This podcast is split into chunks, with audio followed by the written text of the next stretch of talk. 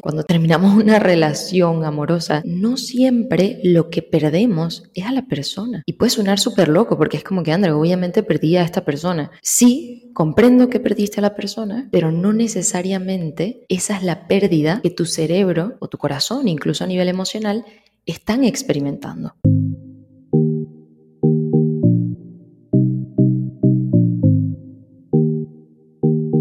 Después de muchos años de atravesar ansiedad, trastornos de la conducta alimentaria y depresión, me dediqué a investigarlo, estudiarlo y comprenderlo. Y ahora a compartirlo todo contigo. Conocer nuestro cerebro es lo único que nos lleva a poder construir la vida que querramos. Y eso hacemos en este espacio.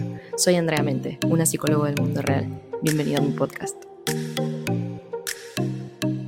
En el episodio de hoy, como seguramente ya lo leíste en el título, vamos a hablar de rupturas amorosas o cómo superar una ruptura amorosa. Lo primero que te quiero decir si estás atravesando un proceso de ruptura es que te entiendo inmensamente, te abrazo, te acompaño. Creo que muchísimos de nosotros hemos atravesado estos duelos, porque en última una ruptura es un duelo y ya lo vamos a hablar. Y sabemos que no es agradable y sabemos que es doloroso, así que te acompaño en el dolor y te quiero decir antes que cualquier cosa que sepas que es más que posible superar esta ruptura, salir adelante y además vas a salir adelante, bueno, ya, ya lo vamos a hablar, ¿no? Pero trae muchísimos beneficios, trae muchísimo crecimiento a nivel personal atravesar este duelo de una forma sana. Y eso es lo que vamos a ver en el episodio cómo atravesarlo de una forma sana, porque a veces tenemos esta creencia de, bueno, déjaselo al tiempo, ¿sabes? Además existen estas frases y a veces cuando una persona nos quiere consolar nos dice, ya tú sabes, el tiempo lo cura todo, el tiempo lo puede todo, el tiempo no lo cura todo, del tiempo no lo puede todo. Los que curamos de manera responsable y consciente somos nosotros, esas heridas, y los que atraviesan los duelos de forma consciente somos nosotros, nosotros mismos. Entonces, no es una cuestión del tiempo, aunque el tiempo juega un papel, es una cuestión de cómo nosotros tenemos las herramientas para atravesar este proceso. Hay dos puntos importantísimos que son clave. El primero tiene que ver con el sistema de atención, es decir, ¿por qué es tan importante que nuestro sistema atencional sea consciente durante este proceso y qué papel juega? Y el segundo punto es el duelo. Hay que conocer el duelo, en qué consiste el duelo, qué es lo que pasa con el duelo en las rupturas amorosas y lo vamos a ver y lo vamos a hablar acá. Vamos primero con el duelo. Este es un proceso que se da a través de las pérdidas, es decir, o, posterior a las pérdidas. Cuando perdemos algo, atravesamos un duelo. En teoría consiste de cinco fases. Hoy vamos a ver una sexta que vamos a agregar nosotros, porque sí, porque me parece muy coherente y porque realmente se da, aunque no esté contemplada, en el duelo como tal. Entonces se atraviesan estas cinco fases para superar la pérdida de algo o de alguien. Suena súper fácil porque dices, bueno, Andrea, perfecto, entonces duelo, cinco fases, pum, pum. Claro, pero hay dos cosas.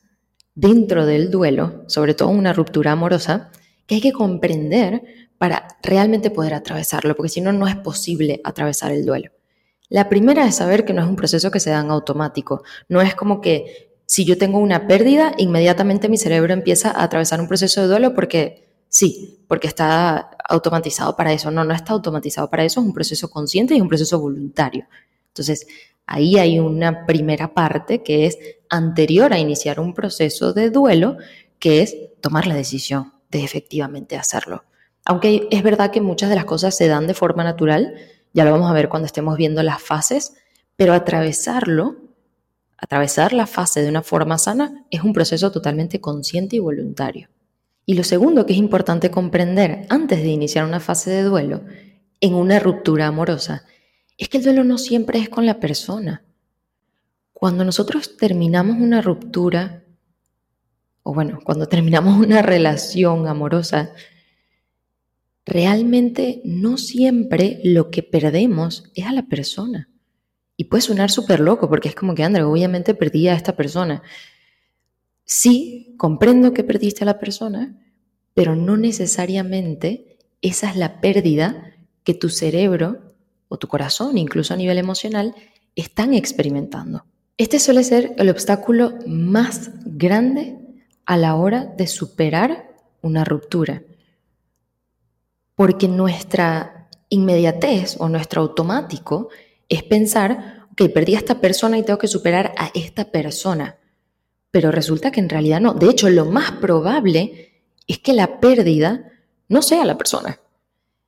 Y te voy a dar cinco de los ejemplos más comunes de pérdida que suceden. Ahora, ¿por qué? Porque en una relación es verdad que tú estás con esa persona, pero con esa persona tú estás haciendo planes, tú tienes una visión probablemente a futuro, tú estás teniendo un disfrute del presente y tú tienes una relación. No nada más es la persona, es la persona y tú y lo que han construido como pareja o como relación. Y todas esas son cosas que no son nada más la persona, están asociadas a la persona, pero no son solo la persona.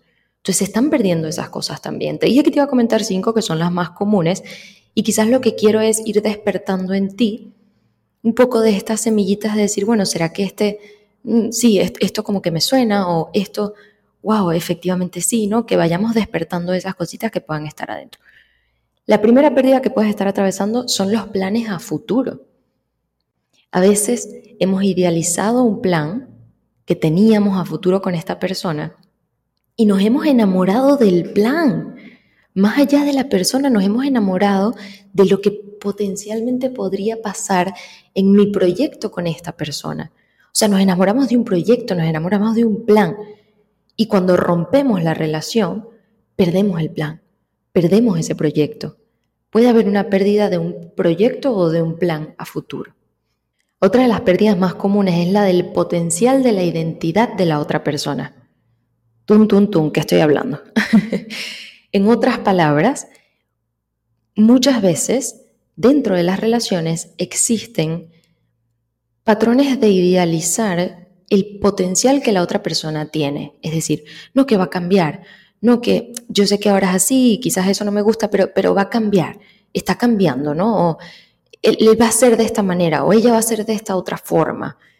Y empezamos a imaginarnos lo que potencialmente esa persona podría ser. Y esta pérdida es común porque al mismo tiempo es una de las razones que suele llevar a la ruptura. Entonces es una pérdida muy común en las rupturas amorosas.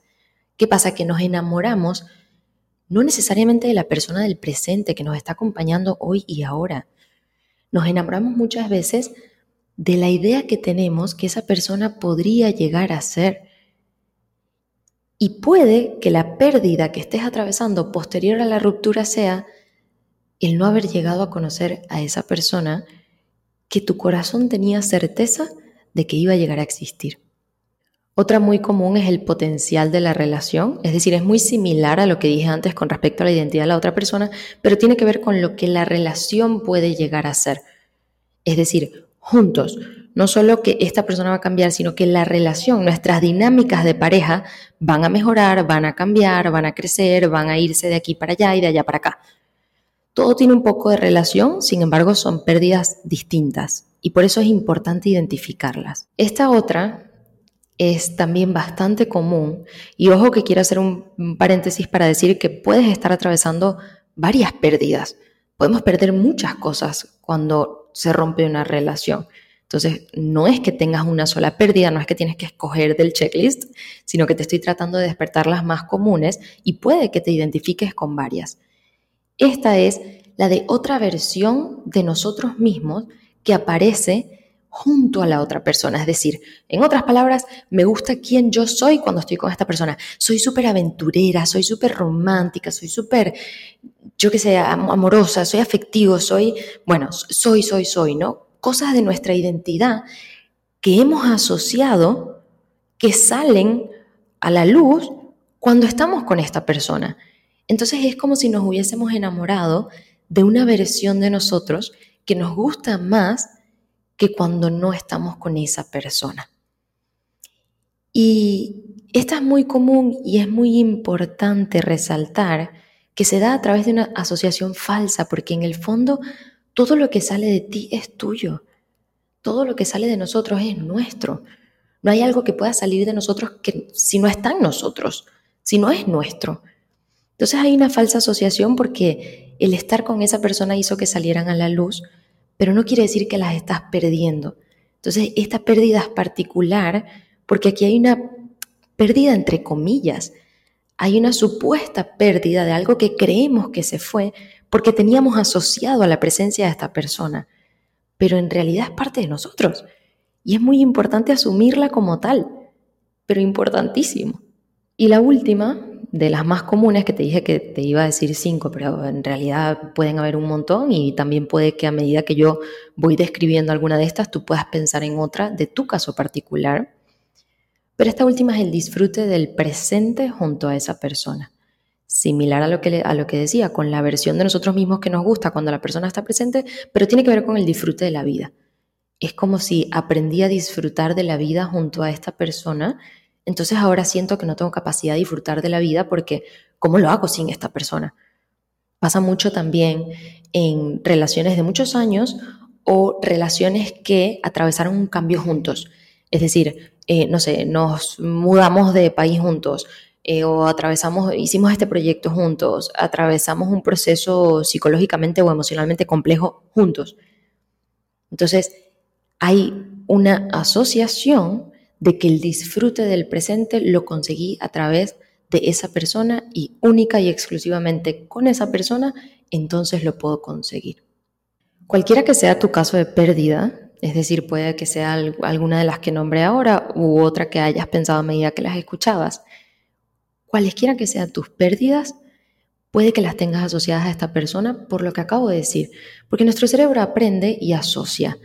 Eh, a lo mejor hay alguna canción que tú escuches y te recuerde, no sé, un viaje, ¿no? Es como, bueno, yo escucho esta canción y viajo, viajo a, no sé, aquel viaje que hice en el 2017 con mis amigos tales y me recuerdo de tal cosa. A veces tenemos algún olor entonces olemos algo y es como, ¡Ah! esto me lleva a casa de tal persona o a mi época tal.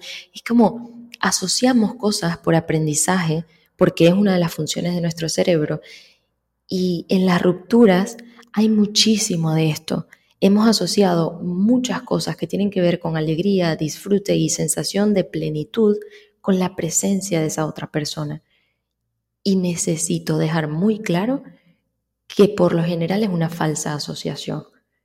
Son falsas asociaciones, por lo que dije antes, porque de lo que tú eres capaz, tú eres capaz.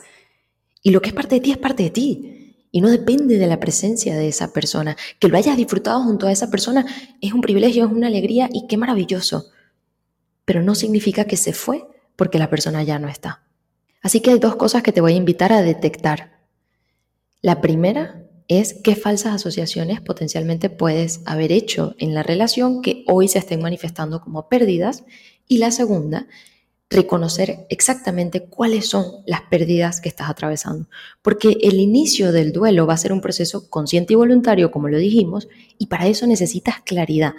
¿Qué es lo que yo perdí? para hacer las paces con esas pérdidas, superar esa pérdida y aprender a vivir de una manera distinta ahora, porque naturalmente cambia, la vida cambia, por supuesto.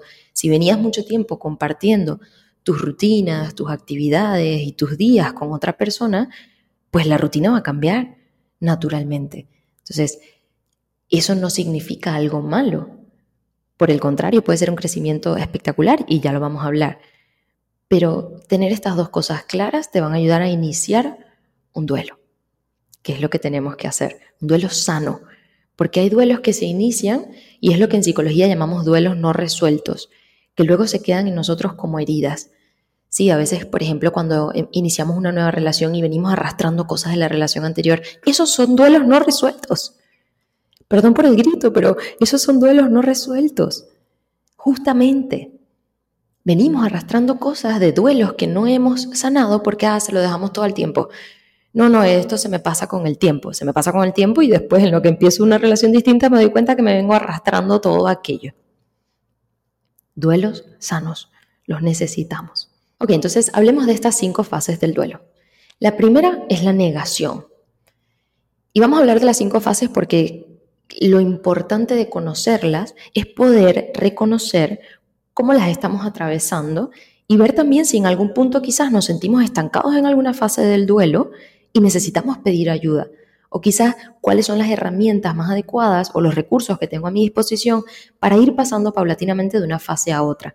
Pero conocer todas las fases es importante para vernos a nosotros mismos, recorrer ese camino y poder decir, ok, estoy en esta fase, esto era esperable, no me estoy volviendo loco, esto es normal, pongo mis recursos, llevo estas cosas a la práctica y voy atravesando las fases. Entonces, primera fase, negación.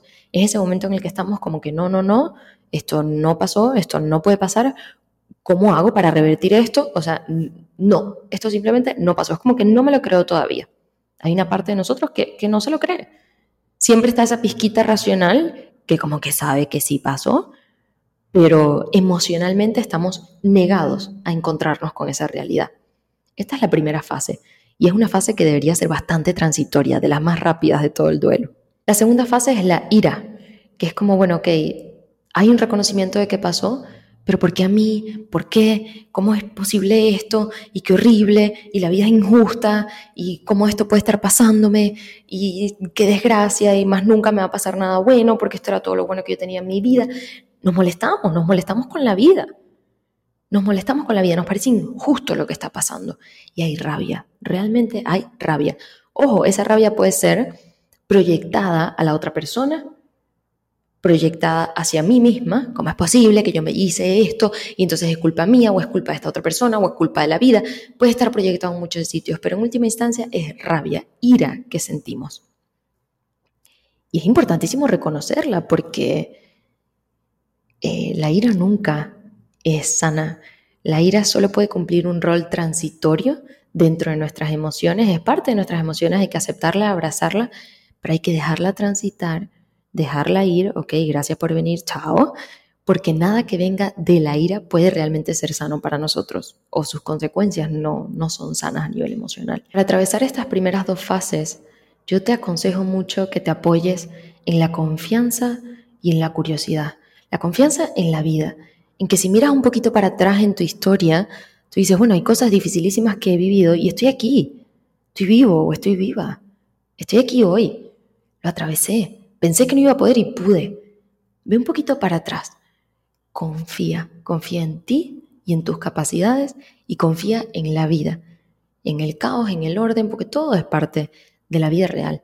Entonces, un poquito de confianza y curiosidad en el sentido de decir, bueno, ¿qué más es posible? ¿Qué vendrá, no? ¿Para qué habrá pasado esto? Ya lo iré descubriendo, pero me pongo modo exploradora o modo explorador. Bueno, a ver, ¿qué más, no? y, nos ponemos, conectamos con la confianza y con la curiosidad para atravesar estas fases. La tercera fase es la negociación y es cuando empezamos a hacernos preguntas de índole, ¿qué hubiese pasado si? ¿Y si hubiéramos más bien hecho esto? ¿O si yo estuviese ahorita no sé dónde, entonces qué hubiese pasado? Empezamos a hacernos un poco de escenarios hipotéticos tratando de negociar con la realidad. Es como que mm, sí la acepto, pero ni tanto, ¿no? Estoy ahí, sí, pero no. Y esta es una fase muy interesante porque tiene componentes de las dos primeras, pero también componentes de las que vienen. Entonces, de alguna manera es una señal de que estamos preparados para ese pasito de soltar. ¿No? Ya conectamos con la curiosidad, ya conectamos con la confianza, nos sentimos más preparados, hay más recursos y decimos, ok, suelto, suelto para pasar a la siguiente fase. Y la siguiente fase, no te creas que es todo belleza, plenitud y alegría. La siguiente fase es, la tristeza, es la depresión. Y no una depresión clínica, que estamos hablando de una depresión mayor, clínica y tal. No, una depresión perfectamente normal y esperable y sana de necesito permitirme estar triste, sentir tristeza, llorar si tengo que llorar. Porque cuando me siento triste, quiere decir que ya lo acepté. Acepté que esto terminó y que me duele. Y es una señal maravillosa, una señal súper sana, es una emoción sana de sentir. Lo importante es, de nuevo, no quedarnos en esta fase, pero sí darnos permiso de sentirla, de llorar, de tener tristeza y de aceptar la pérdida. Cualquiera que sea la pérdida o las pérdidas, permitirnos llorarlas, permitirnos aceptarlas, sentir esa tristeza para poder atravesar esta fase.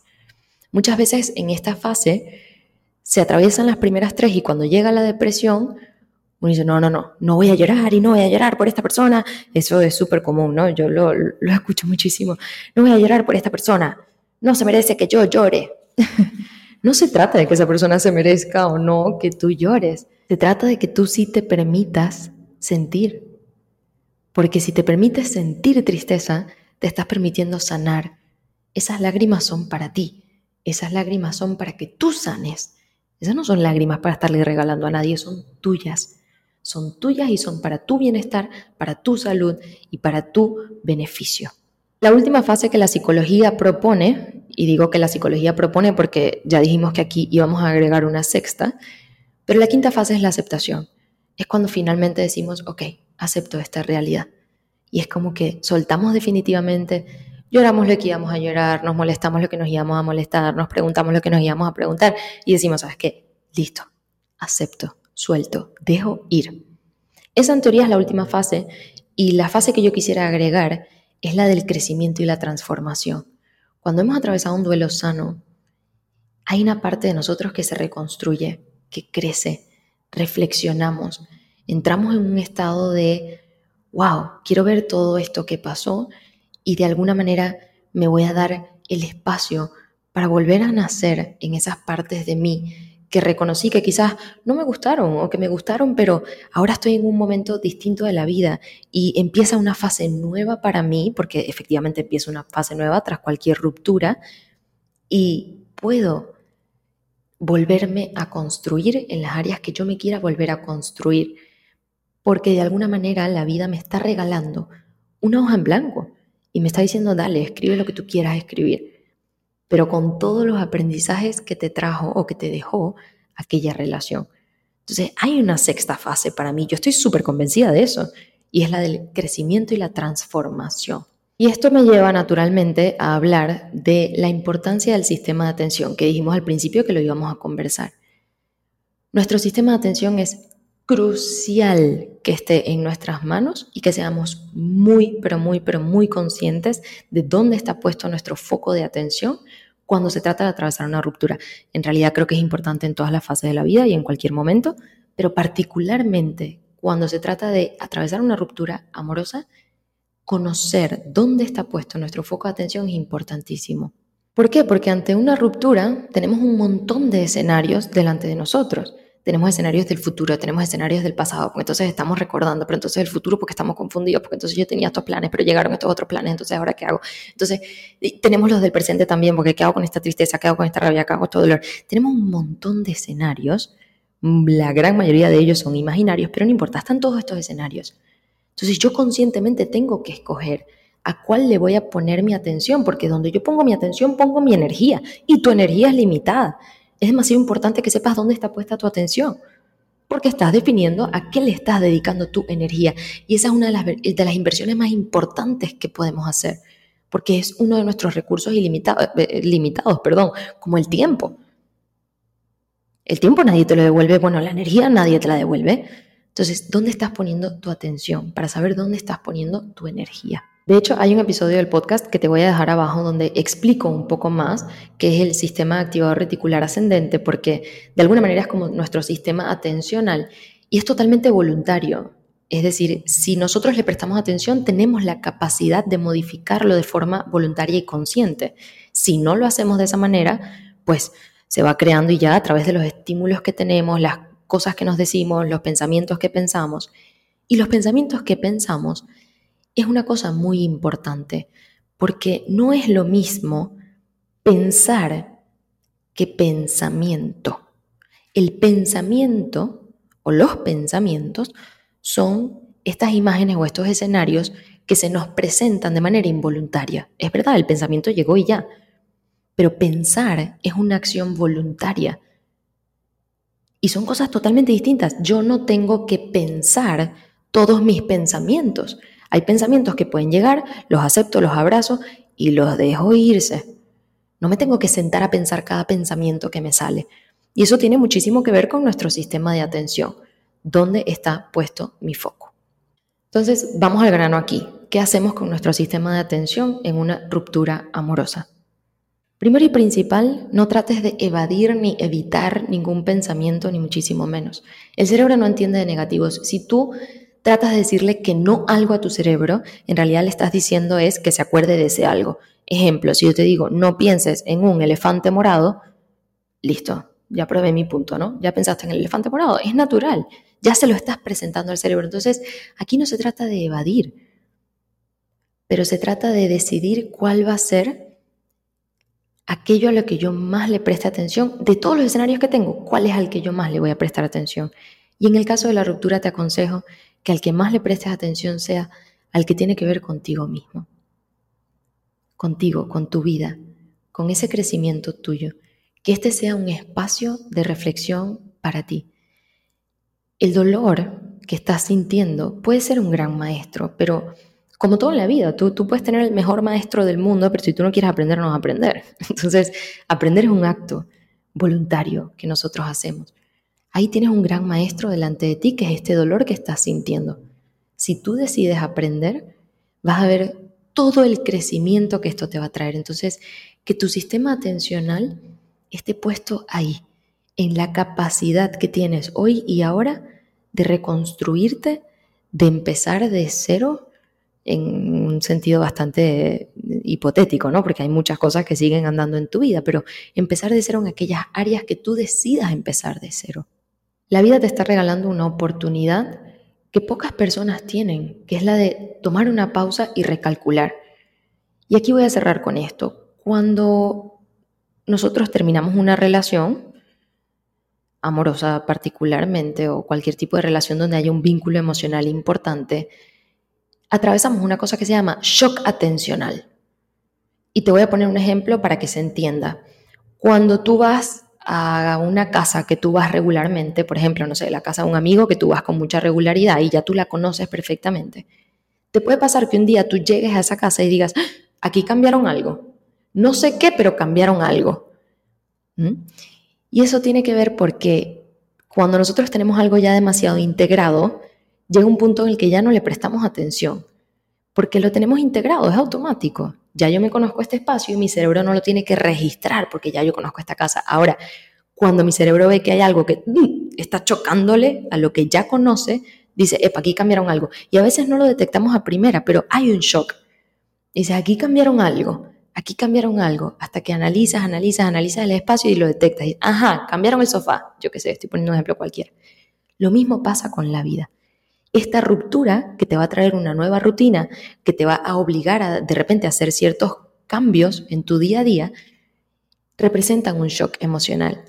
Y el shock emocional es súper beneficioso porque vuelve a abrir todos tus focos de atención. Es decir, todas aquellas cosas que estaban pasando desapercibidas, ahora las vas a ver. Como eso de, la casa de, de, un amigo, ¿no? Cuando cambian algo, es como, ok, tu cerebro vuelve a decir, ok, déjame ver cada zona con más atención. Entonces, la vida te está regalando la oportunidad de hacer eso con tu vida. Decir, ok, déjame volver a prestarle atención a todas las áreas de mi vida. A ver qué me está funcionando, qué no me está funcionando, qué quisiera cambiar, qué quisiera fortalecer, qué quisiera forjar, qué quisiera hacer conmigo, qué cosas me gustan que quizás yo no había prestado atención, qué estímulos nuevos puedo agregar. Tienes una inmensa oportunidad que la vida te está regalando. Pon tu foco ahí, en esa oportunidad que tienes este sea un momento y un espacio para crecer, para pensar, para conocerte mejor. Nosotros como seres humanos sociales que somos por naturaleza, nos conocemos muchísimo a través de cómo nos relacionamos con los otros. Así que tienes un momento para mirar los patrones, las dinámicas, esas cosas que, te gustaron, esas cosas que no te gustaron, por qué te gustaron, por qué no te gustaron. Tienes muchísimo para sentarte a reflexionar, aprender y tomar un nuevo rumbo un nuevo paso, una persona transformada y crecida. Que tu atención esté puesta ahí, a pesar del dolor, porque es un dolor que tiene sentido. Y Víctor Frank decía que el sufrimiento es el dolor sin sentido. Así que si lo ponemos en otros espacios, cada palabra, podríamos decir que el dolor con sentido no trae sufrimiento. Sufrimos cuando no tiene sentido el dolor. Y este dolor de haber perdido lo, que hayas perdido y de haber terminado con una relación amorosa que seguramente ha significado mucho para ti, tiene sentido. encuentra ese sentido, ve la oportunidad que tienes frente a ti de transformarte, de volverte a construir y vas a ver que todo es distinto y que todo cambia. Te acompaño y te abrazo fuertemente en este proceso. Recuerda que me encanta leerte en los comentarios cualquier duda que tengas, cualquier cosa que nos quieras contar. También a veces contarnos cosas eh, nos acompaña, ¿no? Saber que hay otras personas ahí afuera atravesando los procesos, pues también nos ayuda mucho y, y nos arropa un poco cuando sentimos esta soledad.